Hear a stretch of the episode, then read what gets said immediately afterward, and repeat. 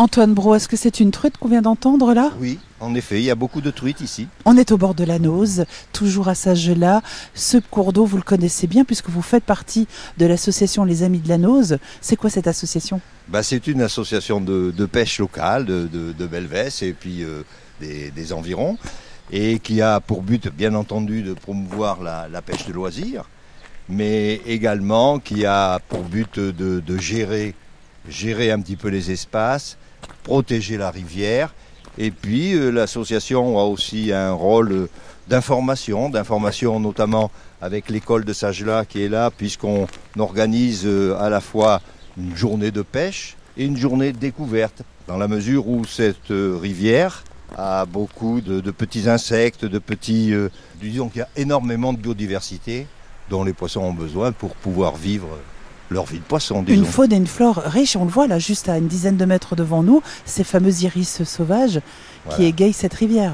Alors, cette rivière, elle est quand même pas mal euh, habitée puisqu'elle passe dans la vallée et qu'il y a beaucoup d'habitations. Euh, on a deux campings qui sont sur cette rivière, ou du moins au bord de la rivière.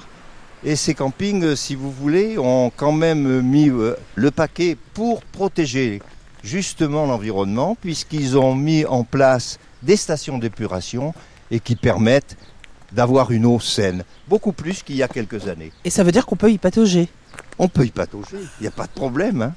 Et on peut y pêcher. Alors vous, vous êtes un adepte de la pêche. Qu'est-ce qu'on pêche dans la Nose? Alors, ici, c'est une rivière de première catégorie.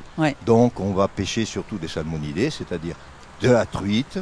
Il y a deux sortes de truites. Il y a la truite euh, arc-en-ciel, c'est des truites qu'on lâche. Hein. Et puis il y a la truite euh, fario, la truite fario qui est la truite, euh, disons, euh, autochtone, hein, qui, est là. On fait des lâchers de, truites, qu'on prend assez rapidement parce qu'il faut reconnaître que lâcher des truites comme ça en quantité, on disons, déséquilibre un petit peu le milieu. Donc en prenant les truites assez rapidement, ça permet de ne pas trop déséquilibrer. Et puis il y a cette truite fario qui a tendance à disparaître et qui est difficile à, à maîtriser, du moins dans nos, dans nos ruisseaux. Et on fait énormément de lâcher de petites truites, de petites truitelles. Mhm, Donc c'est des petites truites qui vont avoir 2-3 cm de longueur et puis au bout de 3-4 ans, elles vont en faire 18-20 cm. Et on recommande aux pêcheurs de ne pas les, les, les prendre et de les relâcher.